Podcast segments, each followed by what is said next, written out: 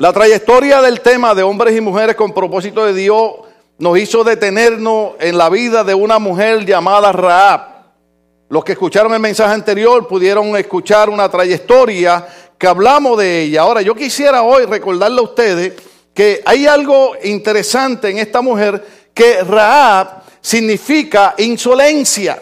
Usted sabe, muchas veces los padres nos ponen nombres y no saben el significado de ellos. Más sin embargo, no significa que ella tal vez fuera una mujer insolente en el sentido negativo. Usted sabe, hay veces que nosotros tenemos que usar el significado de nuestro nombre para triunfar en nuestra vida. Por ejemplo, hemos explicado un montón de veces que no sabemos cuál fue la condición, no sabemos cuáles fueron las razones. Nosotros siempre, hermanos, tendemos a juzgar por lo que vemos por fuera. Sin embargo, no sabemos qué ha ocurrido en la vida de hombres y mujeres. ¿Qué llevó a esta mujer a ser una prostituta? ¿Qué la llevó a ser una ramera como la identifica la Biblia? No sabemos, hermano, la vida a cada persona le da golpes diferentes. Lo que sí sabemos es que esta mujer tenía un carácter que identificaba su nombre.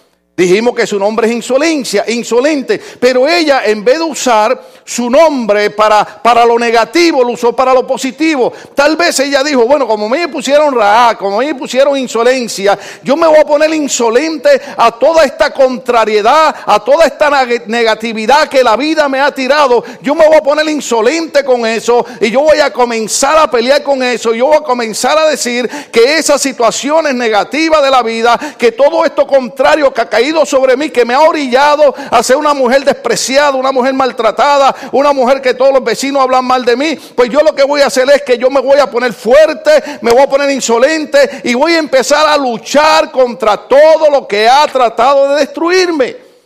Increíble que una mujer que posiblemente nosotros hablemos mal de ella, que posiblemente la miremos de reojo, que posiblemente digamos, esa, esa, esa es la mujer mala del barrio, porque es increíble que en Jericó no se menciona más ninguna otra mujer más que a ella.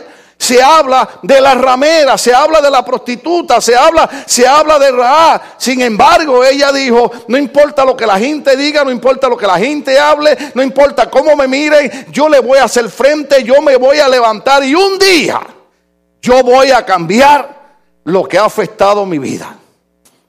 observe esto, el carácter de esta mujer es, en medio de esta situación, yo sé que un día la situación va a cambiar. ¿Cuántas veces nosotros estamos en situaciones dolorosas, tristes, eh, situaciones negativas y pensamos que nunca vamos a salir de ella?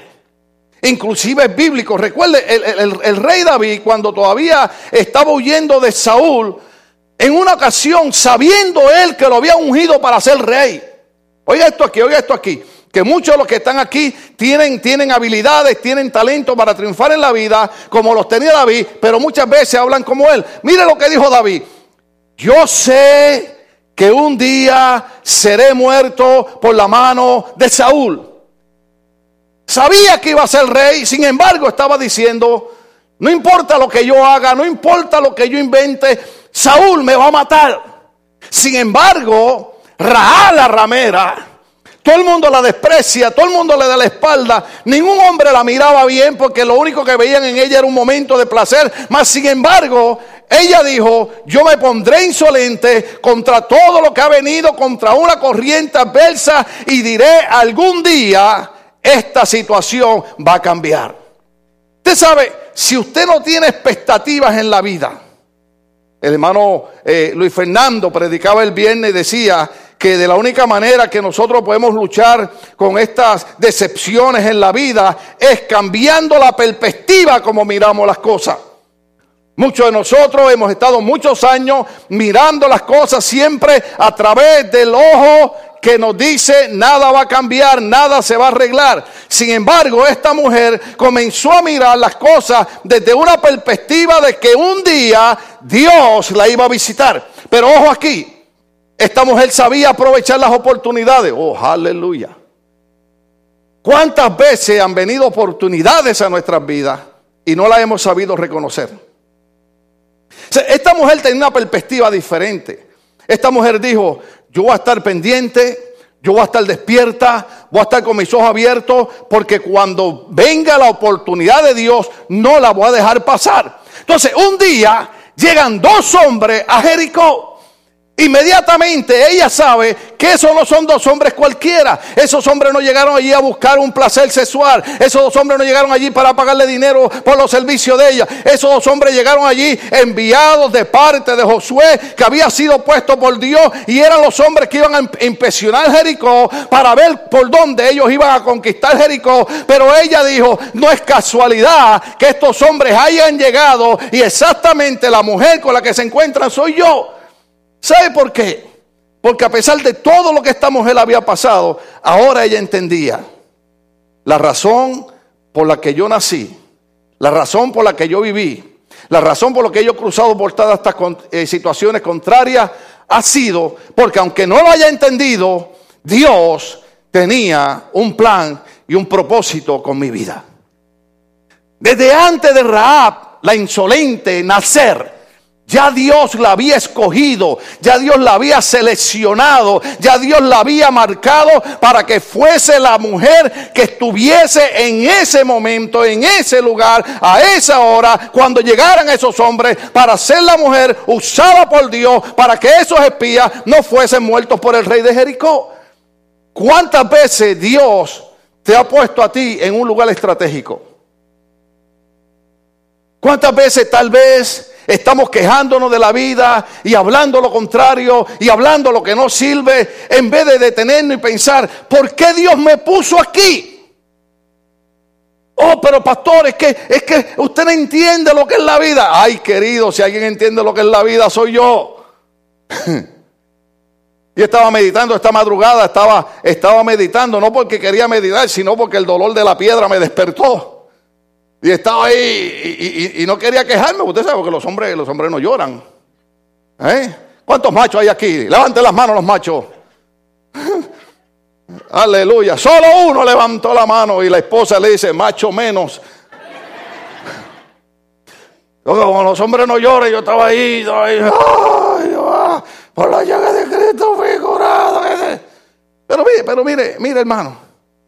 Si yo a las 4 de la mañana estoy con un dolor terrible y estaba meditando que eh, eh, en una conferencia que va a haber eh, de unas personas que van a hablar sobre haciendo frente a las contrariedades de la vida. Y yo decía, pero ¿sabe qué? ¿Cómo yo voy a hablar de hacerle frente a las contrariedades de la vida sin nunca haber tenido una contrariedad? Yo prefiero escuchar a una persona que ha cruzado en mi país le llaman la salsa y el guayacán yo prefiero escuchar a una persona que ha tenido contrariedad vida, una persona que se ha quedado sin trabajo, una persona que ha perdido la casa, una persona que ha perdido seres queridos, una persona que ha cruzado por enfermedades, una persona que ha cruzado por diez mil cosas negativas y después que pasa todo, usted lo ve que se levanta y dice, sea el nombre de Dios glorificado. Esa es la gente que hay que escuchar, sea Cristo bendecido. Y tal vez usted ha dicho, pastor, es que usted no sabe las contrariedades que yo he pasado. Imagínate las contrariedades de Raal, la ramera. Cuántas cosas. Mire, no, es, que, es que yo estoy tratando que usted entienda cuántas veces esa mujer fue humillada. No humillada solamente porque los hombres la miraban como, como una basura, sino porque las demás mujeres la miraban a ella como la mala del vecindario. Sin embargo, Dios la había seleccionado con un propósito divino. Y cuando llegaron estos hombres, ella dice de esta manera que tengo que leer un poquito de Biblia para que me entiendan. Observen, observen cómo esta mujer cambia la perspectiva y sabe reconocer una oportunidad de Dios. Míreme acá y piense, tengo que aprender a reconocer las oportunidades de Dios. La Biblia dice capítulo 2 de Josué, Josué, hijo de Nun, envió desde Sitín de espías, dos espías secretamente diciéndole, andar, reconocer la tierra y a Jericó. Y ellos fueron y entraron en casa de una ramera que se llamaba Raab y posaron allí. Y fue dado aviso al rey de Jericó diciendo, aquí que hombres de los hijos de Israel han venido aquí esta noche para espiar la tierra. Entonces el rey de Jericó envió a decir a Raab. Quiere decir que hasta el rey sabía quién era Raab. ¿Se dieron cuenta? Entonces manda a decir a la casa de ella Saca a los hombres que han venido a ti y han entrado a tu casa porque han venido para espiar toda la tierra. Pero la mujer había tomado a los dos hombres y los había escondido y dijo, es verdad que unos hombres vinieron a mí, pero no supe de dónde eran. Y cuando se iba a cerrar la puerta, siendo ya oscuro, esos hombres se salieron y no sé a dónde han ido. Seguidlo a prisa y los alcanzaréis. Mas ella los había hecho subir al terrado y los había escondido entre los lino que tenía puesto en el terrado. Y los hombres fueron tras ellos por el camino de Jordán hasta los vados. Y la puerta fue cerrada después que salieron los perseguidores. Antes que se durmiesen, ella subió al terrado y les dijo: Ahora, observen, observen esto, lo que va a pasar del verso 9 en adelante. Esto es, esto es tremendo lo que habla acerca de esta mujer. Esta mujer dice: Sé que Jehová os ha dado esta tierra. Mira la seguridad con la que esta mujer habla. Entonces, hay, algo importante que yo no quisiera saltar ahí, pero como le dije que nos íbamos temprano, es sorprendente ver que cuando esta mujer le habla a los espías, observe bien, sé que Jehová os ha dado esta tierra. Mire la seguridad. Lo que no vio otra gente, lo vio ella. Dice, porque el temor de vosotros ha caído sobre nosotros y todos los moradores del país ya han desmayado por causa de vosotros. Porque hemos oído que Jehová hizo secar las aguas del mar rojo delante de vosotros cuando saliste de Egipto y lo que habéis hecho a los reyes de los amorreos que estaban al otro lado de Jordán, hace hoy y hoy a los cuales habéis destruido. Oyendo esto ha desmayado nuestro corazón, ni ha quedado más aliento en hombre alguno por causa de vosotros, porque Jehová vuestro Dios es Dios arriba en los cielos y abajo en la tierra. Observe esto, yo le había dicho a ustedes que lo sorprendente de las cosas de Dios es que Dios no mira como miramos nosotros. Yo le dije el domingo pasado que eh, cuando uno se convierte al cristianismo, la mayoría de las iglesias, lo primero que hacen es entrenarnos para estar juzgando a todo el mundo. ¿Sí? O sea, inmediatamente, antes de haber un cambio en nuestra vida, nos dicen, tan pronto tú eres cristiano, cualquier otra persona que no hable como tú va para el infierno. Sin embargo, Dios ve las cosas diferentes. Porque dijimos que cuando usted lee Mateo capítulo 1, verso 5, en la genealogía de Jesucristo, en la familia de Jesucristo. Oiga, qué casualidad, dirían los jóvenes. Guess what? Ahí mete Dios a una ramera. Una mujer despreciada, una mujer vulgar, una mujer que, que te sabe no era de la mejor sociedad. Sin embargo, Dios dice, por encima de la creencia de ustedes, por encima de la opinión de ustedes, yo voy a agarrar a esa mujer y voy a hacer en ella lo que Pablo le va a predicar más adelante. El apóstol Pablo dijo, de lo vil y de lo bajo, escoge Dios para avergonzar los sabios. ¿Usted sabía eso? Usted sabe que la Biblia dice que el que más se le perdona, más agradece. Usted sabe, cuando, cuando usted viene al Señor y, usted no ha tenido problemas y necesidades, pues usted le sirve al Señor así como, como decimos en mi país, a la buena de Dios. Pero cuando usted es una persona que usted ha vivido en sufrimiento, cuando usted ha vivido en lucha, que usted viene de hogares, ¿se acuerdan cuando hablamos de José, de, de hogares de sufrimiento y de batalla? Usted está tan agradecido con Dios que usted no encuentra la manera de decirle a Dios cuánto usted agradece lo que le ha hecho por usted. Yo siempre he creído que yo no soy pastor porque sea buen predicador ni sea eh, eh, eh, conocedor de mucha materia bíblica. Yo siempre he creído que yo soy pastor porque Dios siempre vio en mi corazón una disposición de servirle y de trabajar para Él. ¿Sabe por qué? Porque cuando yo vine al Señor, yo vine destruido. Nadie, los espiritistas no podían hacer nada por mí, los brujos no podían hacer nada por mí, nadie podía hacer nada por mí. Sin embargo, un día Cristo, el que no tenía que hacerlo, dijo, ¿sabe qué? Di mi vida por ti en la cruz del Calvario para que tu destino fuese cambiado y en vez de ser un perdedor, seas un ganador. Entonces, cuando tú experimentas el amor de Dios y la, y la grandeza de Dios sin tú merecerlo, tú quieres ser agradecido con Dios. Yo creo que yo le sirvo a Dios no por, las cosas que Él me da, sino por agradecimiento. Por eso hoy, hoy yo iba a poner a Norma a cantar ese cántico que dice agradecimiento, pero el tiempo no nos da. Porque la mejor que lo canta es ella. ¿Dónde está Norma? ¿Dónde está Norma? Eh, ¿Dónde está? ¿Dónde está? Ah, está dando clases, se perdió la oportunidad. Tony, tú eres testigo que le iba a poner a cantar ahora agradecimiento. ¿Qué hacemos? O sea, cuando nosotros observamos la grandeza de Dios y nosotros observamos que no importa la condición que estemos, siempre Dios ve algo bueno en nosotros. Mire que está a su lado Posiblemente usted no, no vea nada bueno en él. Pero Dios lo ve. ¿Usted sabía eso? Usted sabe que a lo mejor usted no está viendo nada bueno en el que está sentado al lado suyo, pero Dios está viendo algo bueno en él. Usted sabe porque yo un pastor que tengo tanta paciencia con la gente y la gente entra y sale y a veces me besan, a veces me dan la espalda, pero no importa, yo lo sigo amando y sigo teniendo paciencia con ellos. ¿Sabe por qué? Porque Dios es así. No importa cuánto desprecio le hagamos a Dios, Dios siempre es el mismo. Dios nunca cambia con nosotros. No es hermoso que Dios no es como nosotros. Usted sabe que si yo te trato bien hoy, tú vas a estar contento y el día que yo te llame la atención ya no te caigo bien, te voy a caer gordo. Pero Dios, no importa cómo nos portemos, sigue siendo el Dios de amor y el Dios bueno que nunca nos cierra las puertas. Ese es el Dios de nosotros. Cuando, cuando, cuando nadie veía nada bueno en la insolente de Rahab, Dios vio algo en ella.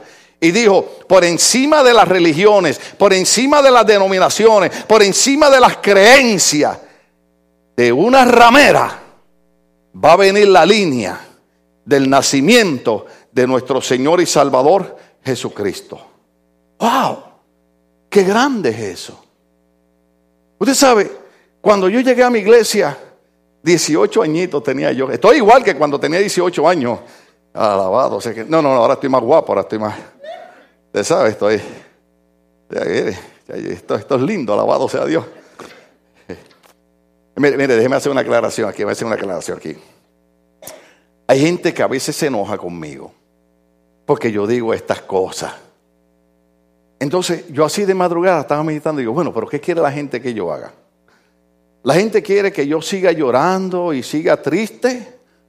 ¿O la gente quiere que yo me vuelva un insolente en contra de las contrariedades y como Ra diga, Dios me va a visitar y Dios me va a levantar y Dios me va a echar hacia adelante? sea Dios glorificado. Y yo tengo que creerle a Dios. Eh, hay, gente que le gusta estar mal. A mí no, hermano. Cuando yo he estado mal ha sido porque la vida me ha dado golpes. Pero yo no puedo quedarme en, la etapa del mal. ¿Cuándo estamos aquí? Yo tengo, yo que entender que a la iglesia no llega gente que le gusta sufrir. A mí no. Yo sufro porque la vida me da sufrimiento, pero peleo con ellos. A veces, a veces cuando, yo digo algo de, ay, ya no voy más a esa iglesia porque ese hombre es un creído. Mira, hermana, mire, ¿cuántas mujeres hay aquí? Levanten la mano a las mujeres. Baja la mano, varón, dije las mujeres. Venga, venga, venga, venga. ¿Cuántas se miran en el espejo cuando... ¿Mm? ¿Verdad que sí? ¿Cuántas se miraron en el espejo esta mañana? ¿Cuántas? ¿Cuántas? ¿Cuántas? Ah, con sinceridad. aleluya. Y maquilladita. Y parece una nena. Oiga, ¿por qué usted se miró en el espejo?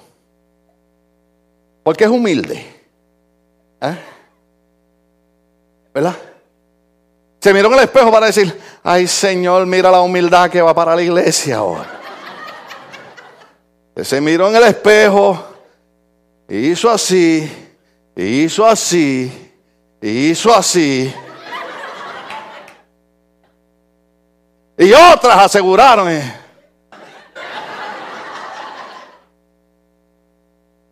¿Sí o no? Porque son tan humildes que querían asegurarse que cuando las miraran en las iglesias dijeran la negra tiene tumbado. Porque, porque, porque mira, hermano, mira. Tenemos que ser como Raal la ramera. Tenemos que ponernos insolentes con todo aquello que nos quiere robar la felicidad, todo aquello que nos quiere robar el ánimo, todo aquello que nos quiere robar el triunfo, todo aquello que nos quiere robar el poder conquistar en la vida. Tenemos que ponernos insolentes con eso, hermano, y decir, ¿sabe qué? Tú no me vas a mí impedir que yo llegue arriba. Porque acuérdese como dijo Josué y como dijo Caleb. Caleb en una ocasión cuando estaban repartiendo la tierra, eh, Caleb dijo, mira, esa tierra está llena de gigantes, hay montañas, pero tú me la das a la edad de 85 años. ¿Cuántos años tenía el hombre? A los 85 años dijo, tú me entregas ese monte y yo conquisto los gigantes y yo conquisto el monte, aunque tenga 85 años, porque él estaba insolente en que Dios estaba con él y que nada ni nadie podía impedir que él podría conquistar toda la oportunidad que se le pusiera al frente. Hay oportunidades. Y Dios viene y mete una ramera en la línea de Jesucristo. Qué tremendo. El pastor cuando llega a la iglesia me dijo, tú no duras una semana en la iglesia. Mire qué esperanza me dio. Y fue bien claro y me dijo, porque tú eres de los Mejías. ¿Qué clase de récord tenía, no? ¿Ah? Sí, sí, como algunos de ustedes en su rancho. ¿Ah? Sí, sí, sí, porque aquí están muy, muy, muy bien bañados, muy bien perfumados. ¿Ah? No se preocupe, yo voy a viajar a su rancho y voy a preguntar por usted. ¿Ah? Y cuando, y cuando, y cuando yo pregunte por usted, le va a pasar como, cuando, como aquel pastor cuando llegó Nicky Cruz, que era un pandillero en Nueva York y llegó a la iglesia y dijo, hermano, y hoy tenemos el testimonio de nuestro hermano Nicky Cruz. Y salió alguien en la iglesia y dijo, Dios lo reprenda a él y hasta el perro de la casa. Oiga, que eran gente terrible, hermano. Pero déjame decirte algo. ¿No es maravilloso que Dios haga las cosas diferentes a como las hacemos nosotros? Ah, aleluya. Yo te voy a decir a ti algo. Si tú dejas, te dejas llevar por la gente, fracasas. Yo voy a ser insolente como Rahab. Y hay momentos que usted me va a volver a ver llorando. Eso es cierto. Y hay momentos que usted va a ver que yo poner en Facebook fotos. Pero nada de eso va a impedir que yo siga conquistando en el nombre del Señor Jesucristo. Bendito sea el Señor.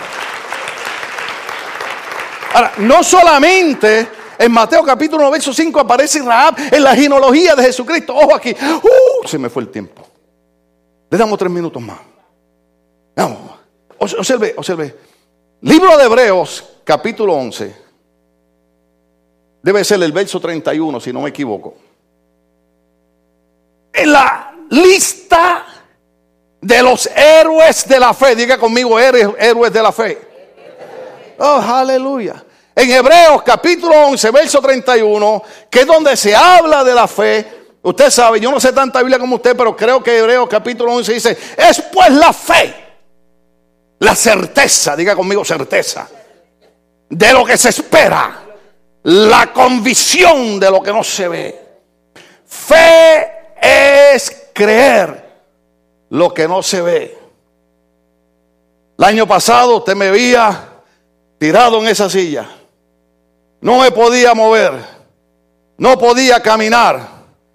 Y yo dije el año pasado, no se pongan muy contentos porque yo me voy a levantar en el nombre de Jesús. Y si usted no lo creyó, hoy estoy levantado diciendo, es pues la fe, la certeza de lo que se espera, la convicción de lo que no se ve. Porque una mujer ramera, una mujer prostituta me dice a mí, mira, te Mejías, lo que tienes que hacer es creerle a Dios. Wow usted espera que eso se lo diga un teólogo, un gran maestro de Biblia, una ramera de Jericó, enseñándonos a tener fe. ¡Wow! Gloria a Dios por las mujeres. Oiga, los hombres hacemos mucho aguaje. Ah, Mario. Hey. Ahora no creemos. Ah, papapsote. Machote. Mira, el único que puede predicar de mujeres soy yo. Porque le dije ahorita que a las 4 de la mañana yo estaba teniendo ese dolor. Y cuando yo fui al hospital el jueves pasado, la doctora, no, la enfermera registrada me dijo, me dijo, yo estaba, yo estaba sentado ahí, ahí. Eh, cuando usted va a emergencia, usted no está. Le dije así, ni tomamos una foto. Y cuando me fue a tomar la foto, dije, espérate, espérate, espérate. A ponerme trágico. Y ella me dice, ese dolor, usted sabe, de una piedra bajándolo a uno por un riñón, es comparable a los dolores de parto de una mujer. Así me dijo. Y cuando me dijo eso, yo dije, ¡Ah! Dios me está permitiendo experimentar hasta los dolores de parto para que yo pueda entender los dolores que pasan las mujeres. Bendito sea Cristo. ¿Ah? Entonces ahora cada vez que una mujer me habla de dolor, yo le puedo decir, amiga, me identifico contigo. Esto es tremendo. ¡Ah! Mira, Cindy, tú mandaste por eso. Mire, mire. ¡Ay! Mire eso, mire eso. Hermano, 10 horas sin tomar agua y sin comer.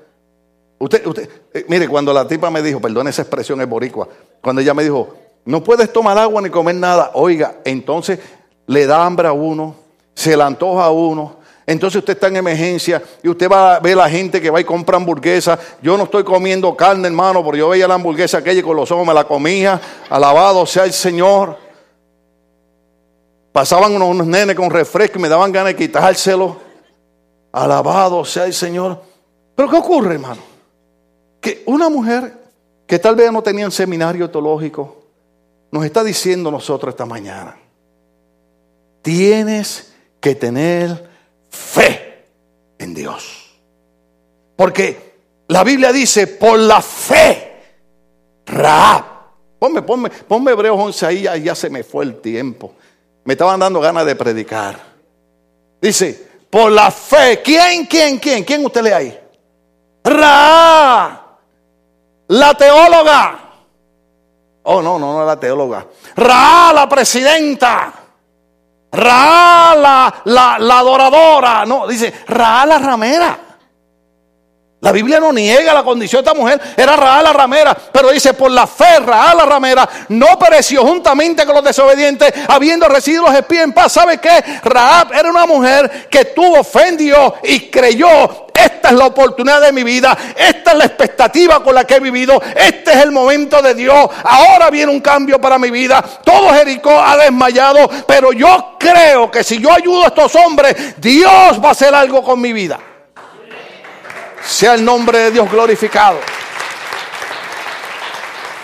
Pero ¿sabe qué es lo lindo de ella? ¿Sabe qué es lo lindo de ella? A mí me llama la atención, a mí me llama la atención porque todavía yo estoy estudiando un poquito, porque yo digo, ¿qué pasó con esta mujer? Que la única manera que ella encontró de ayudar económicamente a su familia fue metiéndose al negocio de ser ramera. Porque observe esto. La Biblia dice Verso 12, os ruego pues ahora que me juréis por Jehová como he hecho misericordia con vosotros, así la haré con vosotros, con la casa de mi padre, de lo cual me daré una señal segura. Observe esto. Y que salvaréis la vida a mi padre, a mi madre, a mis hermanos y hermanas y todo lo que es suyo y me libraréis de la muerte. Entonces, esta mujer está preocupada por su papá, por su mamá, por sus hermanos, por sus hermanas, por toda una familia. Entonces estamos criticando a la ramera cuando una mujer, oiga bien, oiga bien, no estamos de acuerdo con ese negocio, no estamos de acuerdo con esa situación, pero lo que estoy diciendo es que esta mujer estaba a cargo de mantener toda una familia. ¡Wow! Una mujer que decía, de alguna manera, yo voy a echar mi familia para adelante. El problema, hermano, no es tener dificultades en la vida, el problema no es cruzar las enfermedades, el problema no es tener eh, luchas y batallas, el problema es quedarnos tirados sin hacer nada. Hay que seguir hacia adelante, hay que seguirse uno movilizando. Esta mujer dijo, yo voy a tener fe en Dios y Dios va a hacer algo con mi vida. Yo no sé cómo tú vas a salir de aquí hoy. Yo lo que quiero que tú entiendas es que la vida no es fácil, lo he dicho un montón de veces. La vida nos da golpes, la vida nos da contrariedades. Las cosas no siempre salen como queremos. ¿A alguien le ha pasado eso aparte de mí? ¿Ah? A veces que queremos algo en la vida y no lo podemos tener. Sin embargo, todas las contrariedades que tuvo esta mujer, ella tuvo fe en Dios. ¿Cómo tú vas a salir de aquí hoy? Depende de ti. Ella dijo, viene un día en el cual Dios va a visitar mi vida. Y ese día llegó. Entraron dos espías. Y desde ese momento que esa mujer fue sabia y dijo, si me agarra me matan, pero yo me la tengo que jugar fría. Yo voy a ayudar a estos hombres, porque estos hombres vienen de parte de Dios. Y si yo ayudo a la gente de Dios, Dios me va a ayudar a mí. ¿Y sabe qué? Entró no solamente en la genealogía de Jesucristo, sino en el capítulo de los héroes de la fe. Mire hermano, si el problema no es morirse, el problema es que la gente diga, se murió, pero murió creyendo en Dios. Yo esta madrugada cuando estaba orando, le dije a Luis Fernando, eh, eh, eh, pensé en decirle a Luis Fernando, Luis Fernando, necesito que tú me hagas una foto mía bonita, ¿no? como él sabe gráfico, él arregla todas esas cosas, quita arrugas y pone pelo negro y todas esas cosas, alabado sea el Señor. Pero yo quiero que él me haga una foto, yo con la mano en el arado. ¿Sabes lo que significa eso? Que la Biblia dice que después de haber puesto la mano en el arado y uno mira hacia atrás, no es digno de entrar al reino de los cielos. Yo quiero morir con las manos en el arado. Yo quiero que cuando el Señor me llame, ustedes digan a la verdad que era un loco predicando y hacía cosas que me enojaban, pero una cosa sí podemos decir de él, nunca quitó la mano del arado, ni nunca quitó su mirada del blanco de la soberana vocación que se llama Jesucristo. Se fue con el Señor creyendo en sus promesas.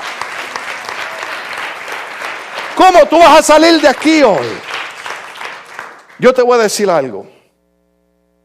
No es hoy porque es el día especial de ustedes. Mi, mamá me decía, mira hijo, te voy a decir algo. El día de las madres no me regales nada. Pero pórtate bien todo el año. No lleve a su hermana, a, perdón, su hermana, a, su mamá a desayunar hoy porque es el día de las madres y el resto del año se un sinvergüenza. Pórtese bien todo el año. Yo le voy a decir a usted una cosa. Yo sé que a usted no le gusta oír cosas tristes. Yo estaba en el norte de la isla, como, decir, estaba en San Diego y tenía que regresar a Los Ángeles. Yo estaba en el área metropolitana que tenía que regresar al sur. Y me desvié, hermano, y entré a una plaza en, en un lugar llamado Río Piedra a comprar nardos y azucenas que a mi mamá le encantaban. Y me desvié exclusivamente para comprarle nardos y azucenas a mi madre. Y cuando llegué, mi madre estaba agonizando por cáncer en mi casa. Ella estaba así, pensé yo que estaba dormida y le puse y le puse las flores así al, lado y ella abrió los ojos y me dijo, "Hijo, qué bellas están esas flores." Yo jamás imaginé que era el último regalo que le iba a hacer a mi mamá. El último regalo. Al día siguiente yo entraría al cuarto, miraré a mi mamá la tocaría, le hice así. Le dije, vieja, cuando la toqué estaba fría. Dios la había llamado a su presencia. Yo no sabía que el último regalo para mi mamá eran unos nardos y unas azucenas. Por eso cuando voy a Los Ángeles las compro y las llevo al cementerio. No espere el día de las madres. Comparta todas las veces que usted pueda. Porque usted nunca sabe cuándo va a ser el último abrazo que usted se dio, el último beso que usted se dio, el último saludo que usted se dio.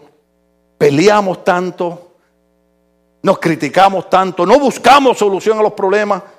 Y después cuando se nos va el ser querido, decimos, pude haber hecho esto y pude haberlo aquí. Ahora tienen la oportunidad. Salgan de aquí teniendo la fe que tuvo Raab la ramera. Raab no miró lo que decía la gente, sino miró la oportunidad de Dios y por fe Raab la ramera no pereció porque tuvo fe en el Señor. ¿A cuánto Dios le ministró hoy? Vamos a estar de pies, querida iglesia. Aleluya. Qué sorprendente que una mujer nos pueda enseñar tanto. El próximo domingo, oiga, tenemos un evangelista predicándolo aquí porque usted tiene que descansar de mí, alabado sea el Señor.